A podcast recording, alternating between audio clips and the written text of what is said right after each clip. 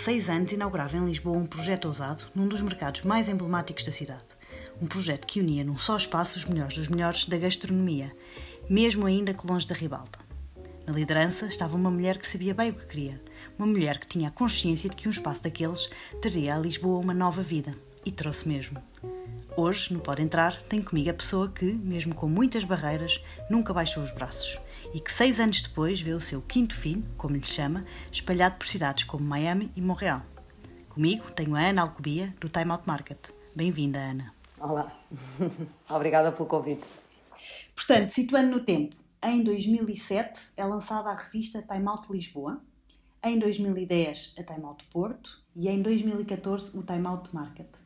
Fale-me um pouco sobre o início do projeto e do seu percurso. Por que ir buscar este franchise? Pronto, isto basicamente foi uma ideia do, do João Cepeda, que era diretor da revista na altura, uh, que me convidou para trabalhar com ele na área de marketing e na área comercial da, da revista, uh, que era correspondente uh, da Luz e da TSF em Londres e achou que faltava em Portugal uma, uma revista de âmbito cultural que não fosse... Um, demasiado elitista e que realmente conseguisse falar com aquilo que é o público em geral sobre a cultura e tudo aquilo que se passa numa, numa cidade como Lisboa.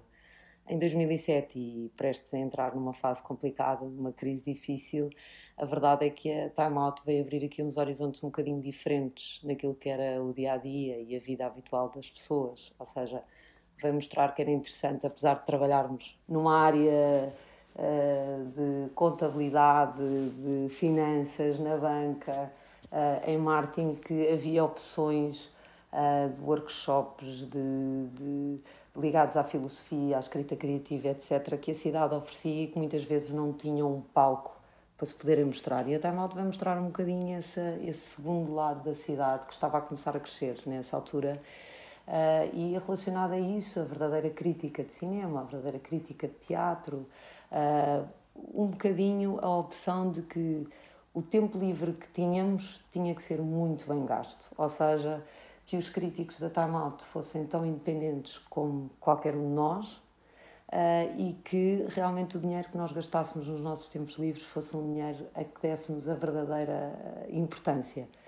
Uh, e a Time Out ganhou terreno exatamente por causa disso.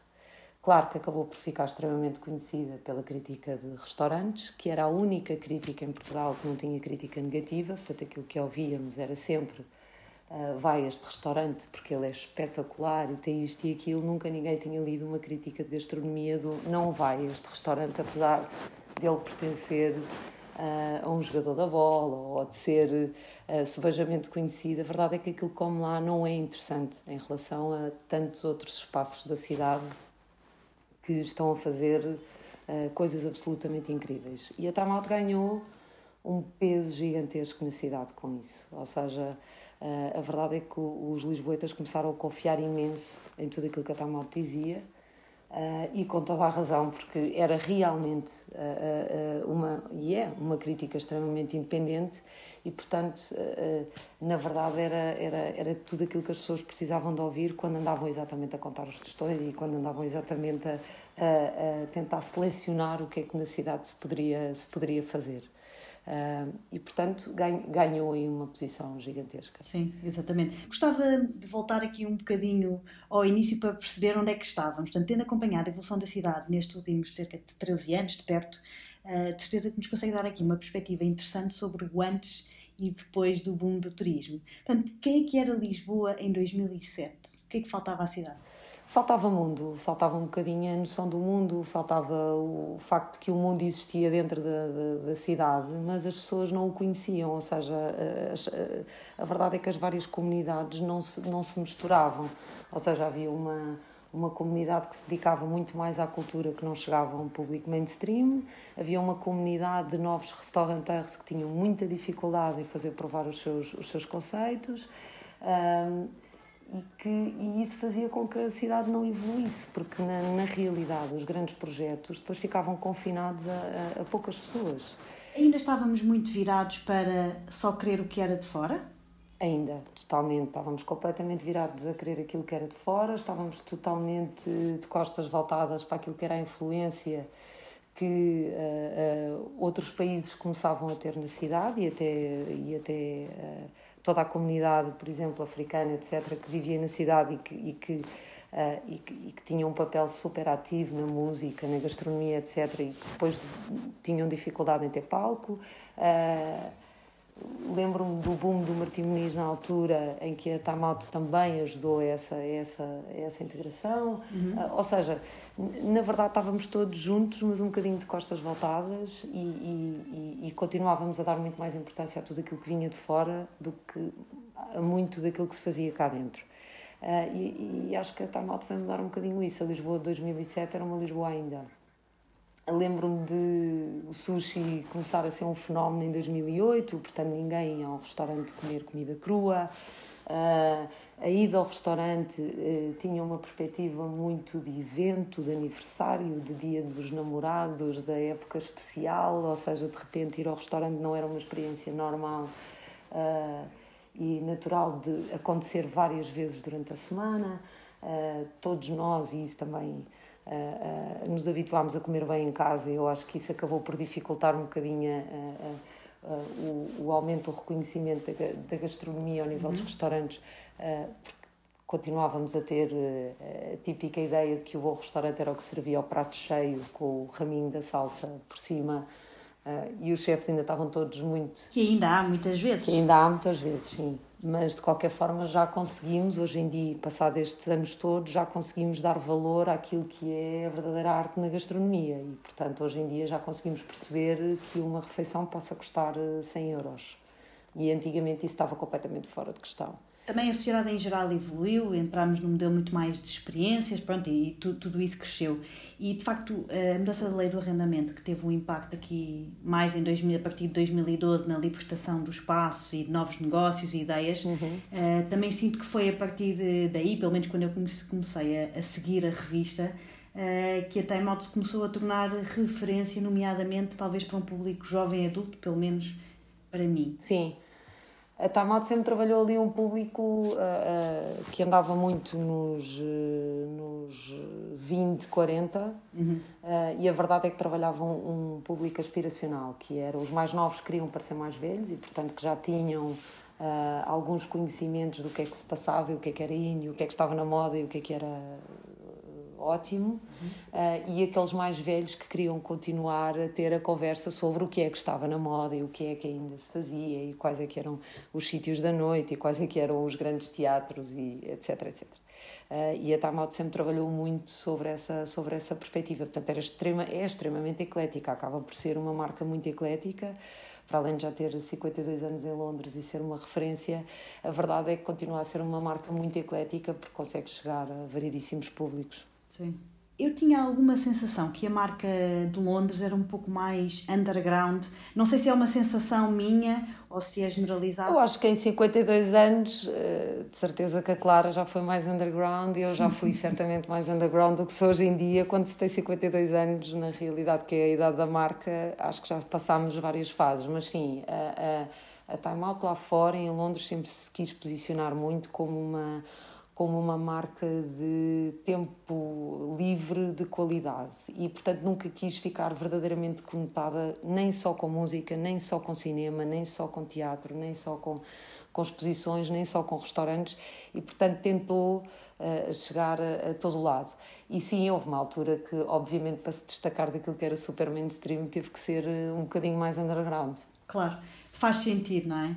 Em relação ao vosso projeto cá em Lisboa, Gostava de lhe pedir se me conseguia destacar aqui algumas ideias e projetos que, nesse percurso e o tempo que teve na revista, ideias e projetos lançados que trouxeram mais valor à cidade? Bem, um deles neste momento está, eu já o referi, a questão do projeto da, da reabilitação do Martim Muniz e daquilo que o Martim Muniz significava foi extremamente importante e hoje em dia está um bocadinho por terra, eh, mas lembro-me que a Time na altura foi acompanhando eh, muito daquilo que foi sendo feito Uh, depois, em tudo aquilo que acabou por ser a organização da própria Câmara Municipal, alguns mais com mais sucesso, outros com menos sucesso, o caso da, da tentativa da colocação do intendente naquilo que é o bairro que é hoje, uhum. a consagração de Campo de Ourique como o bairro primordial para se, uh, para se viver. Agora, a verdade é que Lisboa acabou por começar a ser inundada de cultura, que é um, um sinónimo de é, é um sinónimo de, de sanidade, de futuro, de, de, perspectiva e, portanto, na, na, realidade, e principalmente a partir de 2012, houve muitos projetos nesta cidade que foram sendo todo, todos eles interessantíssimos e de enorme sucesso e que eu acho que uh, basicamente só mostravam o bom estágio que nós estávamos a, a, a viver. Uh, e que sim, Catamal teve muita oportunidade de acompanhar, sendo que aqueles que vou lembrando sempre mais têm muito a ver com a parte da, da, da, restauração em que se criaram verdadeiros deuses que uh, uh, uhum, até, sim, até uma certa altura eram pessoas que não, não tinham muito peso e que não eram uh, extremamente consideradas na, na, na, sociedade. São verdadeiras estrelas hoje, são, da, nossa, da nossa cidade e do nosso país. Sem dúvida, verdadeiras estrelas. Eu acho que por aí a Tamalto, sem dúvida, foi falando disso, da, da subida do Castro Sodrena na, na, na, colocação de uma noite alternativa, portanto, tudo isso e que acabou por eh, uhum. uh, matar um bocadinho o bairro alto. E Lisboa tinha muito esse fenómeno, que hoje em dia estava a deixar de acontecer e que era ótimo, uh, que, é, que não era tão bom, aliás, que era o facto de. Uh, cada vez que se promovia um, um bairro numa certa altura, vamos imaginar, ok, começou a ser o Castro Serão, toda a gente saía à noite, morreu o bairro alto, lembro-me de haver uma capa que é mal defesas e não deixem morrer o bairro alto, ou seja, havia aqui sempre uma tendência por sermos poucos, que cada vez que as coisas entravam na moda, a que estava anteriormente deixava de acontecer. Ora, isto em Londres e em Paris e em Madrid, onde há milhões de pessoas, não é? E muito mais do que em Lisboa, eram fenómenos que não aconteciam e isso era uma coisa que deixava, deixava-nos sempre bastante preocupados. Claro que nestes últimos tempos deixou de acontecer porque havia muito mais gente a visitar a cidade. Muito mais. Havia claro. muito mais turismo e, portanto, todo, todos estes negócios passaram a ter o seu posicionamento certo e passaram a estar uh, uh, todos na moda. E se calhar também se sentia que havia muita gente muito ferrenha a ler a vossa revista e a seguir exatamente aquilo que se dizia e que às Isso vezes era o mais inacreditável. Eu dizia muitas vezes, como, como diretora de marketing na altura, que às vezes recebia e-mails tão, tão ofendidos com qualquer coisa que nós tínhamos feito que eu tinha a sensação que esta pessoa está triste, nós não fomos à festa de anos dele, ou seja, que já estamos neste nível de intimidade. Claro.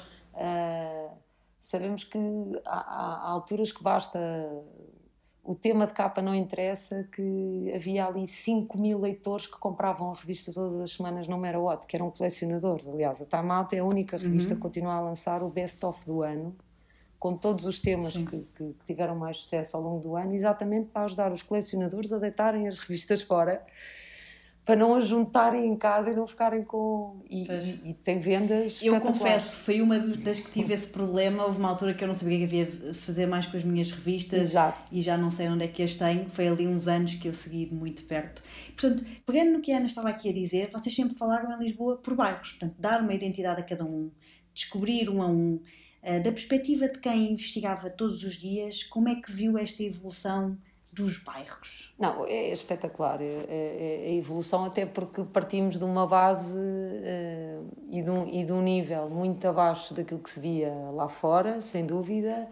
Havia um bocadinho uma, uma perspectiva de completamente diferente daquela que se vivia nos últimos tempos, de uma Lisboa completamente multicultural, uh, capaz de organizar tudo, fazer tudo, uh, as entradas dos web summits da vida, das comunidades francesas, de, basicamente nós saímos de um estágio em que éramos uh, uma Lisboa completamente portuguesa e com isto não quer ser depreciativa, mas uh, uh, muito habituados à nossa linha de conforto para começarmos a dar uns passos substancialmente mais largos e as coisas a resultarem, ou seja, a, a sensação de que a evolução como cidade e até como como cidadão estava a ser ótima, não é? Uhum. E, que, e que realmente Uh, ninguém tinha medo de organizar eventos, ninguém tinha medo de, de, organizar palestras, conferências, o que fosse, de abrir restaurantes, de abrir negócios, porque as coisas iam resultar, porque as pessoas estavam dispostas, porque havia uma disposição muito natural para, para usufruir da, da cidade, que é linda e completamente encantadora. E numa fase de crescimento faz sentido, não é?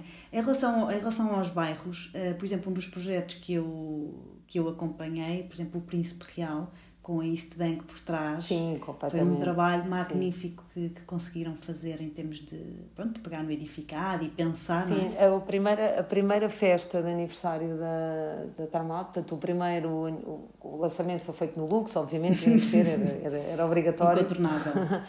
Mas o primeiro, o primeiro aniversário foi exatamente feito na Embaixada, onde havia 23 salas diferentes, com ambientes totalmente diferentes. Portanto, as pessoas até nisso, a Time Out marcou ali. Uh, isto no ano 2008. Portanto, em setembro de 2008, nós fizemos a festa de aniversário num palacete que estava completamente um, abandonado e, e, tivemos esse hábito nos anos seguintes, que era abrir sempre casas que estavam fechadas em Lisboa, muito grandes, mas que na verdade eh, podiam ser dadas a conhecer. Ah, pois foi, vocês inclusive fizeram uma festa no, no Marquês da Fronteira, foi, não foi? Naquela, naquela vivenda. Em frente ao Corte Inglês. Em frente ao Corte foi, Inglês.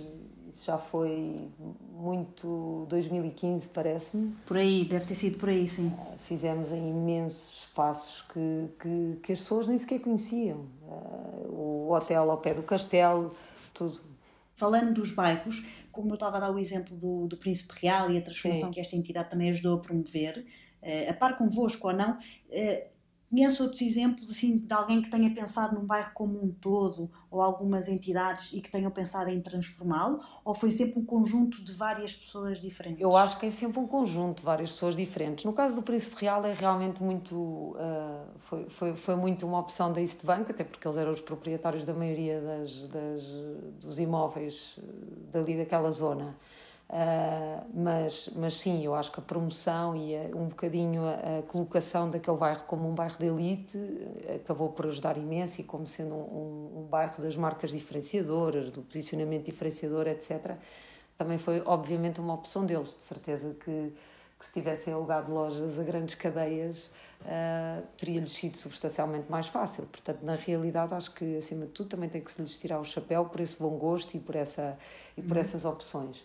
Depois houve a questão do intendente, que eu acho que foi muito mais uma pressão estatal do que, uh, uhum. do que uhum. quando as coisas acontecem naturalmente. Uh, e aí eu acho que é o que faz a grande diferença no resultado ou não. Acho que quando a iniciativa acaba por ser muito estatal, uh, às vezes é natural que as coisas não resultem tão bem. Uh, Campo de houve ali uma renovação de pessoas. Eu acho que houve um público mais velho que acabou por, por sair e começou, ou seja, Campo Tori começou a ter uma renovação muito natural das, das pessoas que vivem no bairro neste momento, apesar de ainda ser um bairro. Uh, e agora, nos últimos tempos, um, eh, estávamos a perceber muito mais disso, por exemplo, em relação ao Alvalade. A Alvalade estava a começar a ter.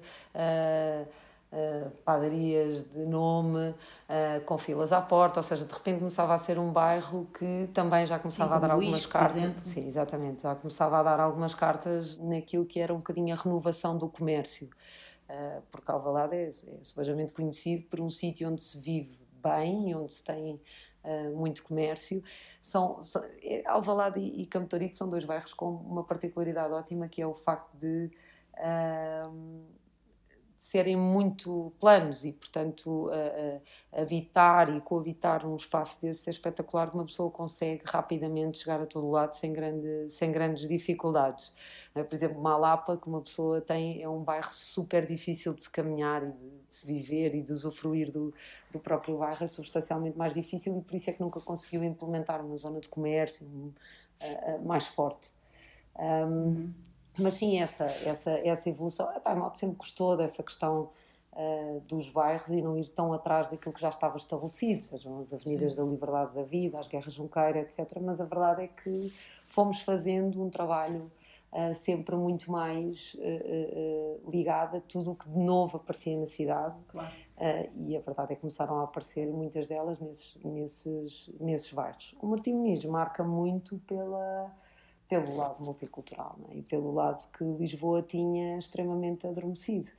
Um, Mas é nesta diversidade de bairros que permite que, haja, que seja uma cidade completa, não é? Portanto, se nós só gostarmos em um ou dois, eh, claro. não fará sentido. E a dizer, lembra-se lembra de Não, lembro-me dos tempos em que era substancialmente mais nova e ao Beleza e ninguém dos meus amigos eh, sabia muito bem o que, é era, o que, é que era ir ao Beleza, ou seja, não, não havia este contexto, que era uma pessoa pertencia a um grupo ou pertencia a outro, quer dizer, e acho que aí houve uma evolução de mentalidade que ajudou muito na evolução da própria cidade, e eu acho que claro. uh, essa evolução foi muito positiva. E qual é que é o seu bairro favorito? Eu, eu adoro Campo Torique, tenho que admitir que, que gosto muito de Campo. Para mim tem um problema grave que é os transportes públicos, mas adoro Campo. Uh, e pronto, se me perguntassem onde é que eu gostaria mesmo de viver, adoraria viver no Príncipe Real, assim, mas, mas pronto, mas uh, Campo parece-me sem dúvida ser um dos melhores bairros de Lisboa. E o melhor bairro para famílias? Ui, isso há muita coisa a ter em, em, conta para ser um bairro para, para famílias, mas mais uma vez acho que, acho que Campo Torico, o facto de ter o parque infantil, de ter. Uh, falta ali algum apoio de escolas, etc. Mas pronto, apesar de tudo, tem algumas escolas próximas de bastante de nome, com um nome bastante grande, portanto acho que continua a ser Campo Torico, diria que, que Campo Torico é, é provavelmente o ou mesmo Alvalade com o Jardim do Inatel, etc. Acho que são bairros muito apetecíveis para quem tenha famílias grandes. E para jantar fora?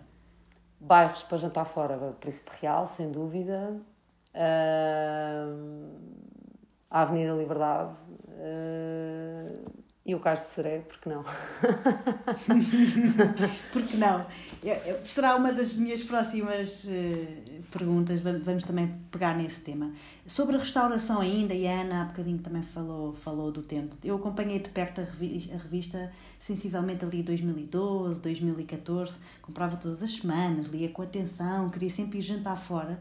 Eu inclusive lia o glossário no final, uh, para escolher o restaurante onde íamos nesse fim de semana, nesse fim de semana jantar fora. Foi aqui que eu tive aqui algumas experiências que eu não sei se concordei 100% convosco.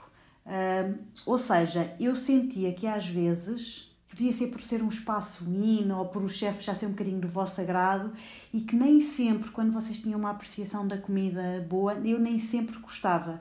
Incluindo, por exemplo, as vossas críticas sempre foram anónimas. Porquê a razão de, de uma crítica anónima em vez de ter o nome, o nome especificamente de quem, de quem está a avaliar? Não, não tem tanto a ver com quem, ou o facto de escrever, tem muito mais a ver com a proteção da própria crítica, ou seja, tem muito mais. Vamos imaginar, a, a Time Out, lembro-me que deu uma péssima nota ao restaurante que o Rui Costa tinha acabado de, de abrir. Aquilo que habitualmente as grandes pessoas ligadas à restauração estavam habituadas era de: olha, vai aí esta publicação. Uh, por favor, façam o almoço ou o jantar ou o que seja, porque nós vamos aí. Uh, e a Time Out veio exatamente uh, de uma forma radical cortar com esse tipo de crítica. A Time Out sempre visitou os espaços três vezes. Habitualmente fazia a abertura três meses depois dos espaços estarem abertos, anunciava a sua abertura e só fazia a crítica seis meses depois. Uhum. E visitava os espaços três vezes sempre para depois poder escrever uma crítica. Ora, para estar muito confiante daquilo que estava a dizer, a crítica tem que ser feita como se fosse a Clara a ir ao restaurante. E para isso o jornalista não pode ser conhecido. Para isso as pessoas não podem saber quem é o crítico da Tamate. Porque tudo, a experiência muda radicalmente.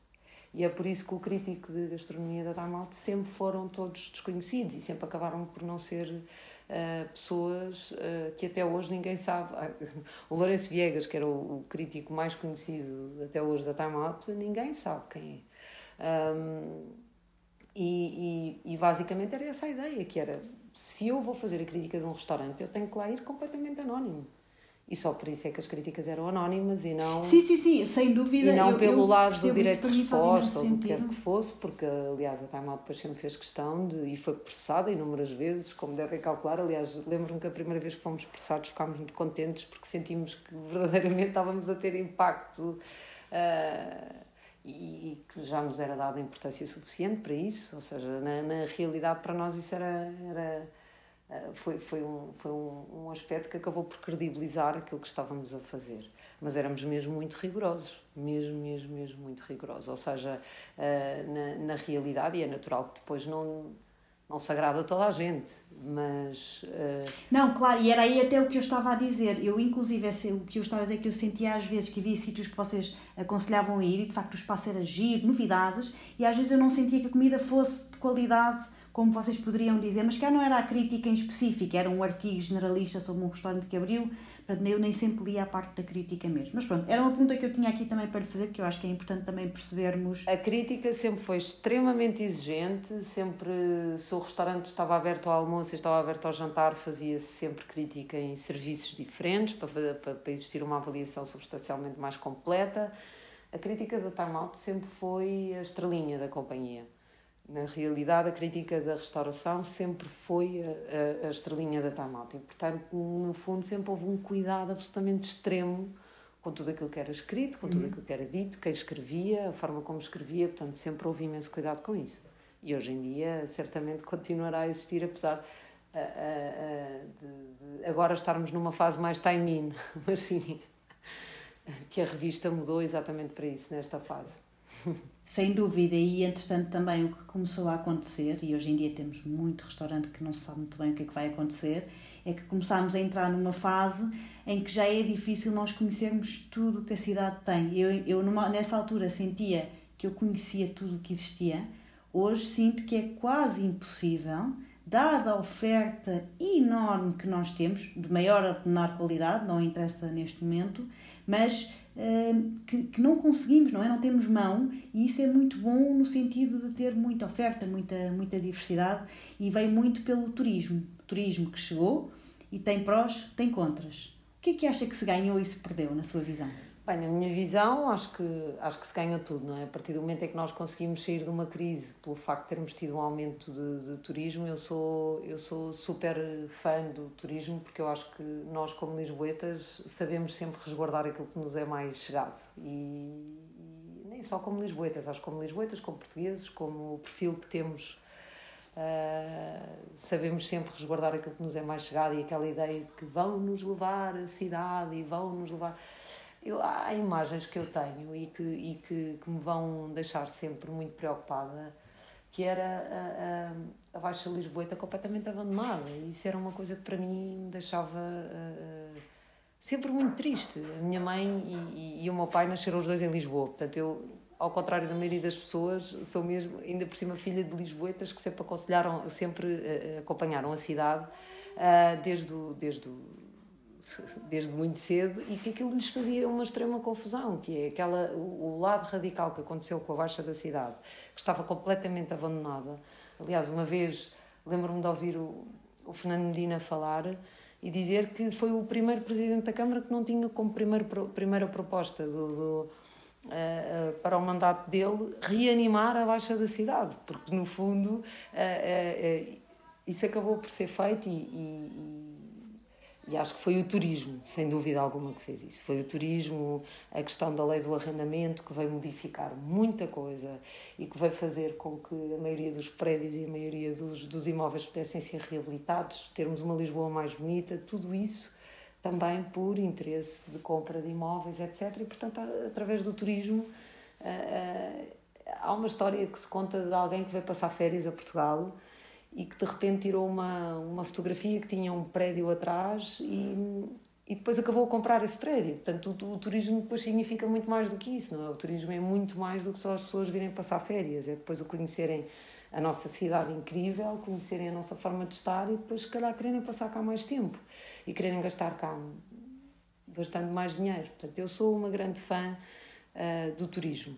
Desde que, obviamente, ele não nos comece a tirar a identidade. Sou completamente contra os pastéis de nata congelados da China, sou completamente contra uh, os souvenirs uh, made in Bangladesh, sou completamente contra uh, os tuk-tuks ruidosos e extremamente ostensivos no meio da cidade numa quantidade inacreditável, ou seja, Acho que depois tem que haver um controle, mas tem que haver um controle como devia ter havido das esplanadas com marcas nesta cidade durante os anos 80 e que também não houve e que também estragaram a cidade toda, em que todo o snack bar tinha um, um toldo e cadeiras de plástico e coisas horrorosas e que estragaram imenso a imagem da cidade. Acho que, acho que de repente, quando não há bom gosto e não há e não há algum bom senso, uh, tudo pode ser mau numa cidade, não é? Agora, não. E se não houver guidelines não também, não é? Guidelines claro. ou diretivas das entidades.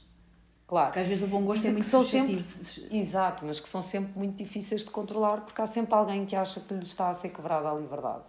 E sem dúvida, agora, quando os bairros querem pôr as, as, as, as esplanadas todas da mesma cor, eu consigo ter um entendimento em relação a isso. Acho que sim, acho, acho que faz algum sentido. Uh, uh, é mais do que natural que se queira que as coisas tenham, tenham uma consistência. Nós sabemos quando vamos a uma cidade organizada percebemos que aquilo está organizado, que houve ali uma chave lá, bem, que é agradável, não é? Exatamente. E, e, e, eu acho que Lisboa se perdeu imenso durante os anos 80 e 90, perdeu-se imenso nisso e depois teve, teve muita dificuldade em superar essa fase. Muita dificuldade em superar essa fase. E acho que foi o turismo agora que veio eh, claramente dar aqui uma, uma renovação importante. Boa. E portanto vamos virar então para, para o mercado. uh, nasceu em 2014, como, como já tínhamos uh, Sim, mas é um projeto muito mais antigo que isso, muito mais antigo que isso. Ou seja, a Tamote Lisboa abre a Tamote Porto em 2010, acaba por criar o sobre Equivan ali num ano.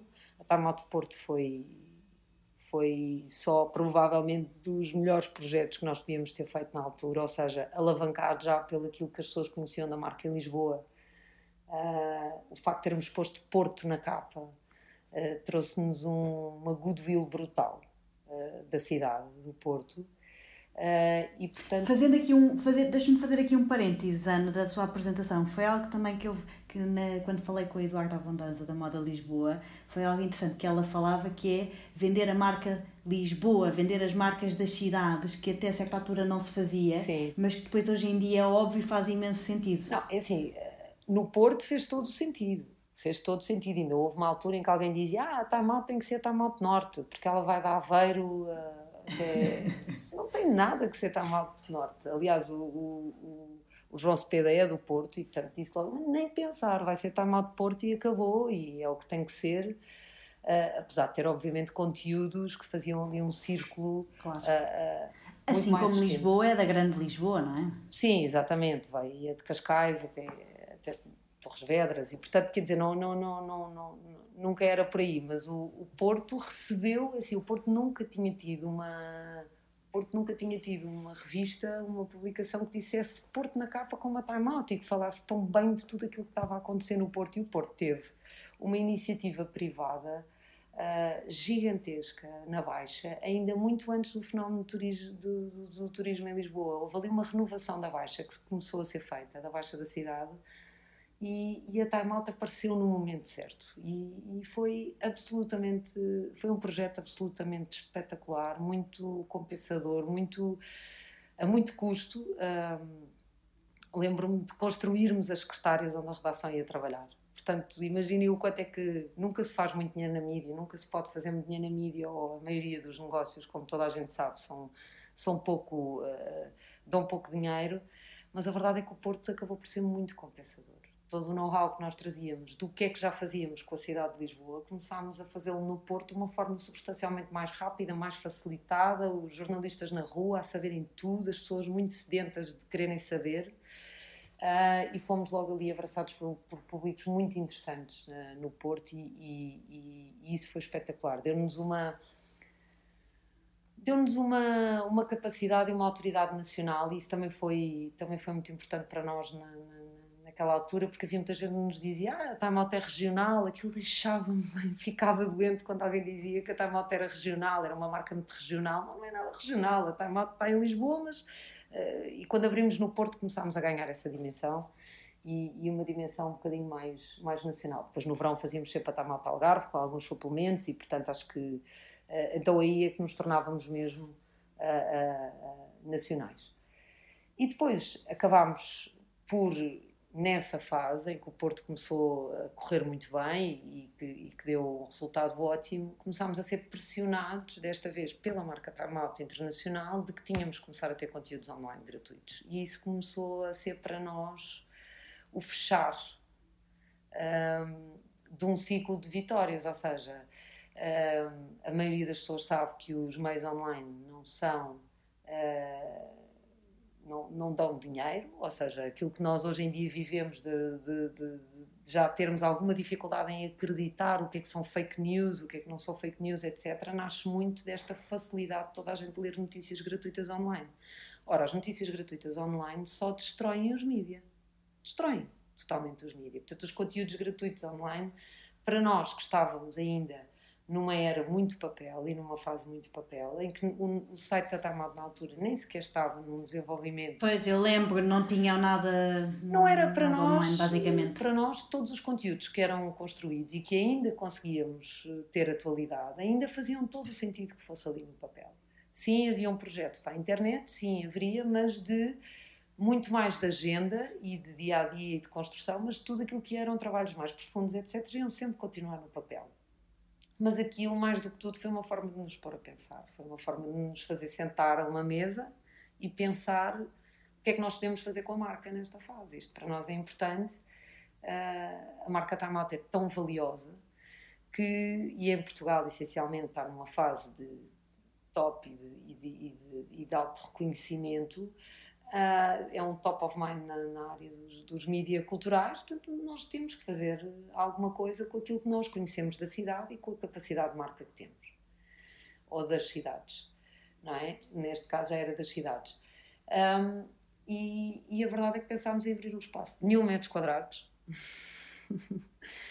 de mil metros quadrados, que era uma pequena plataforma que todos os meses era modificada com um chefe diferente, um concerto de música, um lançamento de um livro, uh, um festival de cinema, ou seja, todos os meses aquele espaço era uma plataforma que se modificava com tudo aquilo que eram os conteúdos da Time Out, ou seja, um, para nós começámos o, projeto um bocadinho com esta ideia da, questão de plataforma e de todos os meses podermos mudar uh, isso.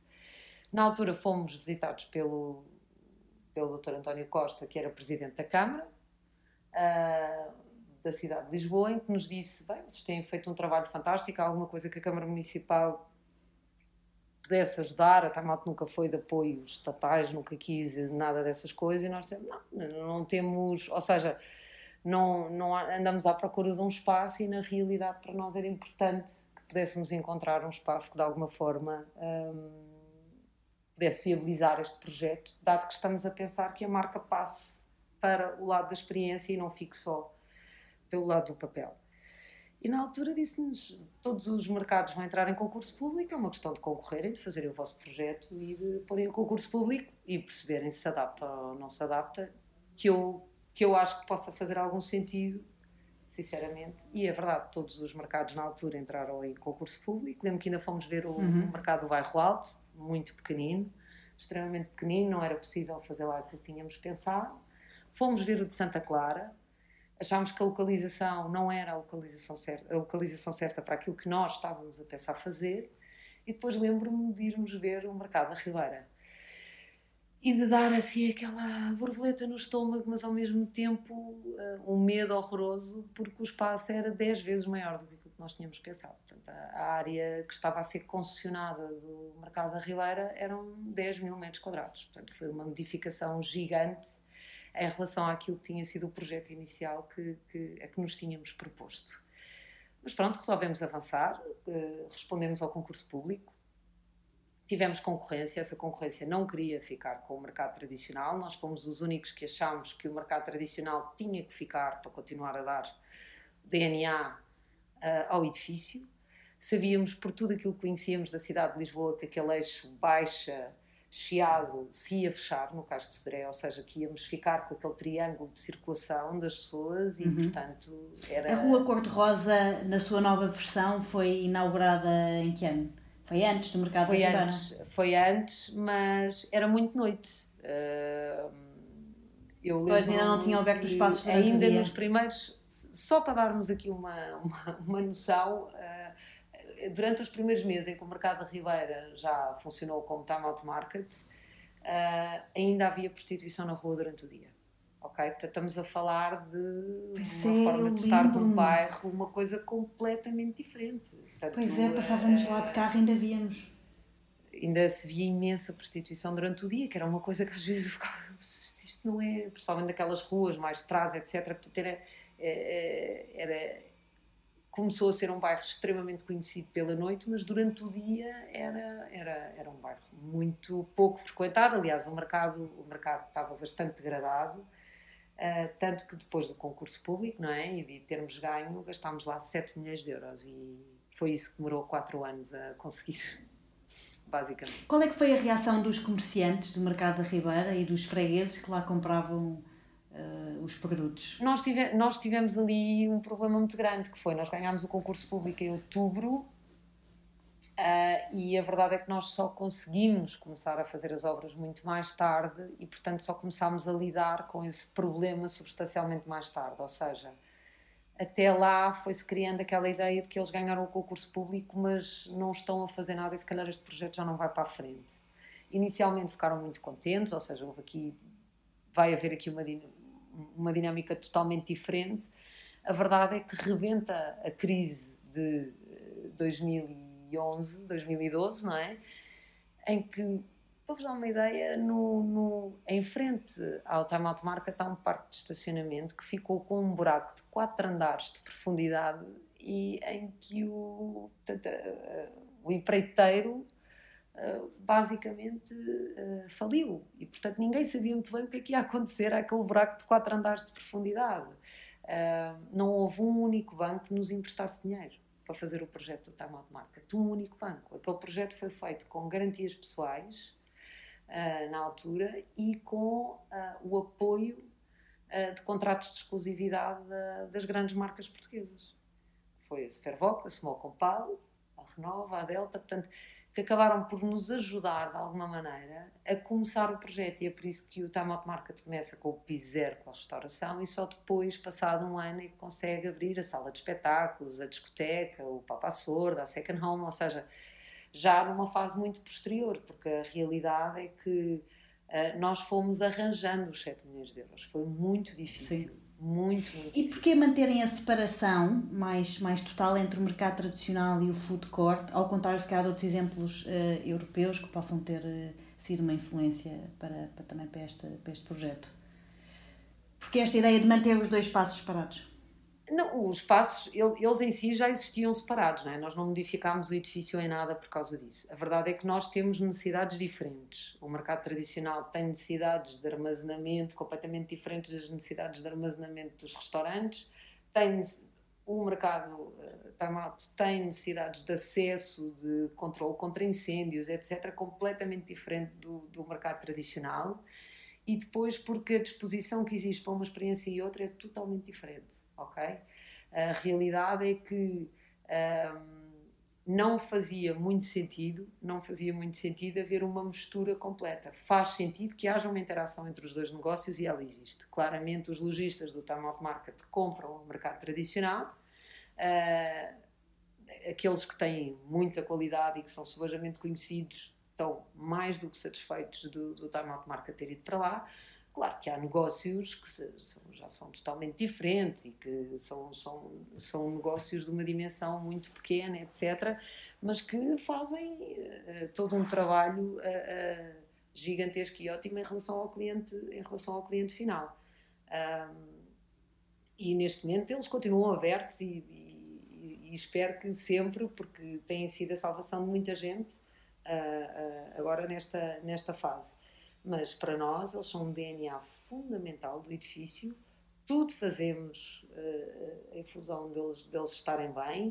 Uh, são os únicos com locais de cargas e descargas, ou seja, há aqui uma interação muito grande com eles e há uma vontade sempre enorme de trabalhar com eles e com a própria Câmara Municipal. Sempre foi essa a nossa. Sempre foi o objetivo também, não é? Dos concursos. E eu acho que é, que é sem dúvida importante, porque, por exemplo, a tradição que havia aí na zona de venda de sementes e árvores, etc., que é que há pelo menos um comerciante que ainda vende, não é? Manter assim um mínimo. Ainda assim, do mercado das flores. O mercado era muito conhecido como o mercado das flores, ainda há algumas, nós ainda temos algumas lojas do nosso lado, ainda há algumas lojas do mercado tradicional do nosso lado e que são, e que são algumas delas viradas até para, para a venda de flores, que era aquilo que o mercado da Ribeira era mais conhecido nestes últimos tempos. Sim. E foi fácil convencer os lisboetas a conhecer o espaço? Muito fácil, muito fácil. Uh, nós, lembro-me no dia em que abrimos, uh, foi um bocadinho um fenómeno no Black Friday, portanto havia pessoas nas, nas grades para conseguirem entrar. E aquela ideia que foi sendo criada de que os lisboetas depois deixaram de ir ao mercado da Ribeira não é de todo verdade, é assim, nós temos 4 milhões de visitantes, o mercado, voltando ao início, o mercado da Ribeira estava completamente uh, vazio antes da ir para lá, ou seja, tinha alguns clientes no mercado tradicional, muito poucos clientes finais, tinha clientes Oreca, que hoje em dia continuam a existir e que fazem uhum. aquelas grandes encomendas, mas a verdade é que a maioria dos lojistas teve muita dificuldade com a abertura do Marlo. Portanto, foi o Marlo e a abertura do Marlo que acabou com muita da dinâmica que o, que o mercado da Ribeira tinha. Totalmente compreensível, porque era necessário ter uh, mais capacidade de frio, era, necessidade ter, era, era necessário ter mais casas de cargas e descargas, casas do lixo, ou seja, certeza que para a criação de um mercado abastecedor da região de Lisboa tinha que ser toda uma estrutura substancialmente maior do que aquela uh, que o mercado na Ribeira era capaz de suportar. Uh, e portanto o mercado estava mesmo muito, muito, muito, muito vazio. Acho que hum, nesta, nesta, nesta fase isto foi o melhor que podia ter acontecido àquele, àquele edifício, porque na realidade começou a ser transportado para ali todo um tipo de público sem nunca termos eh, deixado o, o, o mercado tradicional de fora. Até ao, último dia que tivemos abertos, ou dando os dados de 2019, o mercado teve 4 milhões de visitantes. 30% são lisboetas, ora, 30% é a cidade toda de Lisboa. Portanto, a ideia que foi criada de que os lisboetas deixaram de ir ao mercado da Ribeira está totalmente errada. Não deixaram. O que acontece é que o mercado da Ribeira tem. Eu não gosto da utilização da expressão dos turistas a mais, porque eu acho que não há turistas a mais. Eu acho que eles devem ser uh, orientados para o sítio certo, só isso. A questão é. Uhum. Neste momento temos muito mais turistas do que alguma vez uh, esperámos.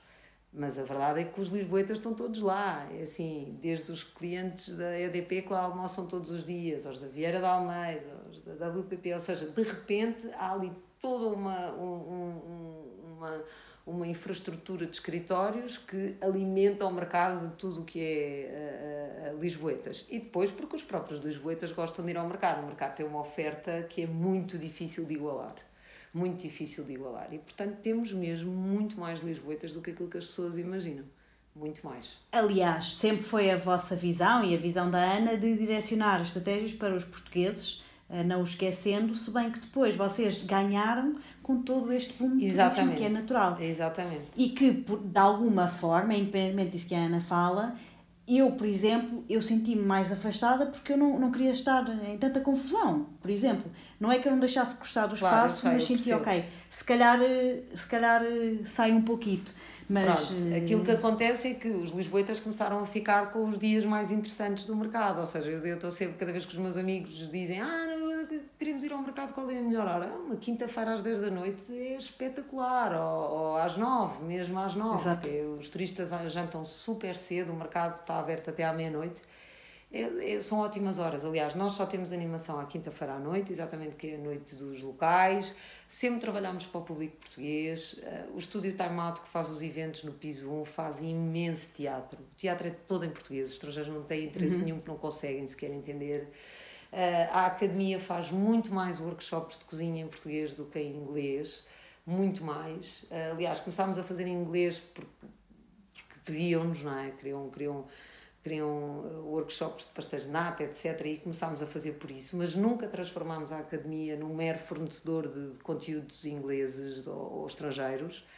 Agora, também temos ali um público intermédio que é extremamente interessante, que são os estrangeiros que já, já vivem em Portugal, uhum. Portanto, seja a comunidade francesa, etc., que adoram o mercado e que já são clientes habituais para nós e que, no fundo, acabam por ser também um público local, mas que também já começam a falar português, já querem as coisas em português Uh, nós somos extremamente rigorosos com isso. Não gastamos um euro em uh, marketing para estrangeiros. Um euro. Que critério é que vocês escolhem os restaurantes e os espaços lá no mercado Time Out? É, se tem 5 estrelas na revista, pode automaticamente entrar para o mercado. Ou seja, para nós tem muito mais a ver com isto. Nós fazemos uma análise do que é que as pessoas dentro do mercado sentem falta Vou dar aqui um, um, uh, um exemplo que houve uma altura que alguém dizia falta-nos arroz e bacalhau no mercado. Está-nos a faltar pratos de arroz e de bacalhau. Eu ligo para a revista, olha, está-me a faltar pratos de arroz e bacalhau. E eles respondem, Vitor Sobral. E eu convido o Vitor Sobral para entrar para o mercado e a verdade é que tem sido sempre tem sido sempre muito assim. Qual é que é a necessidade que o mercado está a sentir, qual é que é a falha que neste momento tem no seu mix e é a revista que nos fornece sempre essas informações. Ou seja, só entra para o mercado e é isso que faz a, eh, a total diferenciação do Time Out Market para todos os futebols do mundo e é isso que faz com que toda a gente do mundo venha visitar o Time Out Market e o fenómeno que ele é. É porque basicamente nós somos um conteúdo editorial voltando um bocadinho atrás naquilo que eu expliquei, nós criámos um mercado para fazer dinheiro com os conteúdos que tínhamos automaticamente do jornalismo e que tinham que continuar a ser independentes. E, portanto, isso é que é a grande diferença daquele conceito para todos os conceitos do mundo. Eu não vou privilegiar quem faz mais dinheiro, nem quem é o lojista que me paga mais. A questão é, eu vou sempre privilegiar o logista que o cliente me diz que é o melhor da cidade, porque o jornalista assim o confere. Ou seja, a questão é um bocadinho claro. a, a, a, curadoria, nesta fase, a curadoria do próprio mercado para nós é aquilo que é o mais uh, uh, importante uh, para que porque o mercado continue a estar cheio e a ter a faturação que tem, etc. Portanto, para nós é importantíssimo. E, é por aí que nasce. É por aí que nasce, é por aí que dá dinheiro e é por aí que, que, que continua a contribuir para que a marca Time Out hoje em dia uh, seja, seja até assente também nesta área dos mercados para o resto do mundo. E o que é que o mercado Time Out acrescenta à gastronomia lisboeta? Tudo, tudo, tudo, tudo. Para já é assim, é assim, o acrescentar à própria gastronomia lisboeta acrescenta pouco porque nós limitamos-nos a pedir aos originais para fazerem ali uma, uma pequena amostra daquilo que eles já vendem nos seus restaurantes originais, mas no fundo acrescenta uma experiência, que é a experiência de eu na mesma noite poder experimentar vários pratos do melhor de Lisboa. E é por isso que no fundo os turistas acabam por gostar tanto do mercado, é porque de repente eu poder ter um bife do café de São Bento e ter uma, uma barriga de, de porco do Alexandre Silva e poder ter os eclairs de, do Leclerc e poder ter pastéis de nata da manteigaria é, é uma experiência espetacular. No fundo, é uma experiência gastronómica séria e espetacular. Ok, boa. Um, pensando um bocadinho agora nos, nos, nos, próximos tempos e tendo em conta o, o que estamos a, a enfrentar, como é que de alguma forma prevê uh, o que possa vir agora a acontecer daqui para a frente? Ora, eh, voltando aqui um bocadinho atrás, este projeto, como eu já disse, foi um projeto mesmo muito complicado. Uh, e no outro dia eu dizia que estamos preparados para voltar a construir tudo outra vez, ou seja, este projeto do Mercado da Ribeira do Time Out Market, como ele nasce, o Time Out Market, é um projeto da equipa portuguesa. É um projeto pensado pelo João Cepeda e feito por nós também e, e, passado um ano foi vendido ao grupo. Ou seja, nós no fundo acabámos por vender ao grupo a ideia de que isto podia ser uma forma espetacular de aplicar os conteúdos que tínhamos. Abriu-se Nova York, abriu-se Chicago, Boston, Miami, uh, Montreal e certamente uh, ainda haveremos de abrir Waterloo e o Porto, que era o que nós também queríamos muito abrir e que é, um, é uma estrelinha para nós e continua a ser. E que aí a equipa operacional de Lisboa também vai querer estar muito envolvida ah, porque mais uma vez será uma forma de, de, de, voltarmos a replicar aquilo que aconteceu com a revista. Mas a verdade é que estamos preparados para voltar a construir tudo outra vez. É um bocadinho esta concepção e acho que toda a gente que tem empresas hoje em dia está a pensar desta forma. É voltar ao início. Isso às vezes pode não ser mau. Um, claro que algumas vezes melhor, outras vezes pior. Um, nós tínhamos acabado de pagar toda a nossa dívida, portanto estávamos a ser uns, uns estávamos a ser uns ótimos alunos. A verdade é que isso hoje em dia dá-nos pouca possibilidade de pensarmos em muito mais meses fechados ou o que quer que seja, mas a realidade é que acreditamos sempre que vamos ter capacidade para dar a volta e que vamos conseguir mostrar às pessoas que o, que o Time Market é o espaço mais seguro em Lisboa para poderem ter uma experiência. E isto para nós é fundamental e é nisso estamos a trabalhar todos os dias. Aliás, já era, gostava de dizer isto, já era. O, o mercado, apesar de receber 4 milhões de pessoas, teve tantos cuidados que não houve um caso, um caso, ainda antes da, da, da, do fecho e de tudo acontecer, eh, não houve um, um, caso e eu acredito que foi com todos os cuidados que passámos a ter assim que começámos a ouvir eh, as primeiras recomendações da Direção-Geral de Saúde e que fizemos questão de passar a todos os lojistas e formações e às nossas equipas uh, e portanto agora quando abrirmos vai voltar a ser exatamente um, um, um espaço onde as pessoas vão sentir seguras basicamente é essa a nossa ideia e para nós, lisboetas em geral, qual é que acha que é o, o nosso papel na nova reorganização da cidade? É começar tudo de novo, outra vez, tudo. Sairmos de casa, ou pegarmos no carro, sairmos, ou tiramos a máscara, não tiramos a máscara. Hum, tudo vai ser diferente, até haver uma vacina, sinceramente. Acho que vamos ter que nos readaptar. Vamos ter que nos readaptar no nosso formato, na nossa, na nossa forma de estar vamos ter que perder um bocadinho a nossa capacidade de abraçar o outro, que eu acho que é uma capacidade importantíssima e que fazia de Lisboa uma cidade muito melhor. Mas até haver essa vacina, acho que acho que vamos ter que aprender a fazer tudo outra vez, sem dúvida alguma. E o que é que torna Lisboa única? Bem, o sol, sem dúvida, eh, o sol, mas agregada a muita segurança. Eu acho que é uma cidade que, que é extremamente segura, e acho que agora, depois disto tudo, ainda vamos perceber, se calhar, o quão verdadeiramente segura é. Uh, e, e, depois o facto de sermos um povo muito hospitaleiro, mas uh, muito pouco subserviente, ou seja, sermos um. Uh, conseguirmos mostrar o melhor de nós sem de repente haver uma necessidade de nos rebaixarmos como pessoas. Lisboa é muito estamos habituados a integrar-nos uns aos outros. Eu acho que isso é, é fundamental e acho que tem sido essa a, a, grande arma de Lisboa em relação ao resto do mundo. E que acho que vem muito de uma tal nova geração uh, que se deixou misturar. E, portanto, acho que, acho que nesse aspecto ganhamos muito como cidade.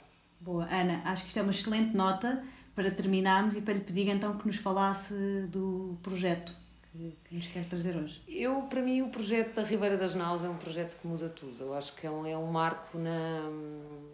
É um, é, um, é um marco na zona ribeirinha que inclu, obviamente inclui uh, o Time Out Market e seria completamente estranho que eu não achasse que o Time Out Market não é o projeto uh, uh, emblemático.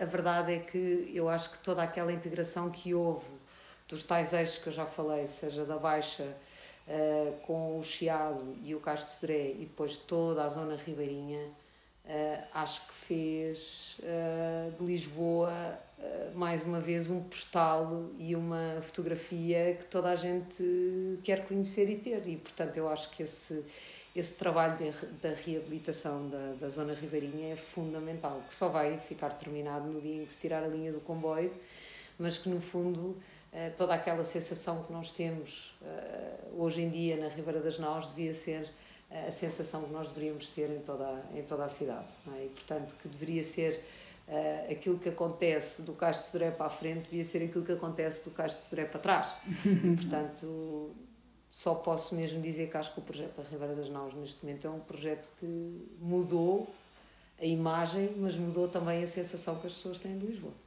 Sem dúvida. Ana, Obrigada. Obrigada, Obrigada pelo seu tempo.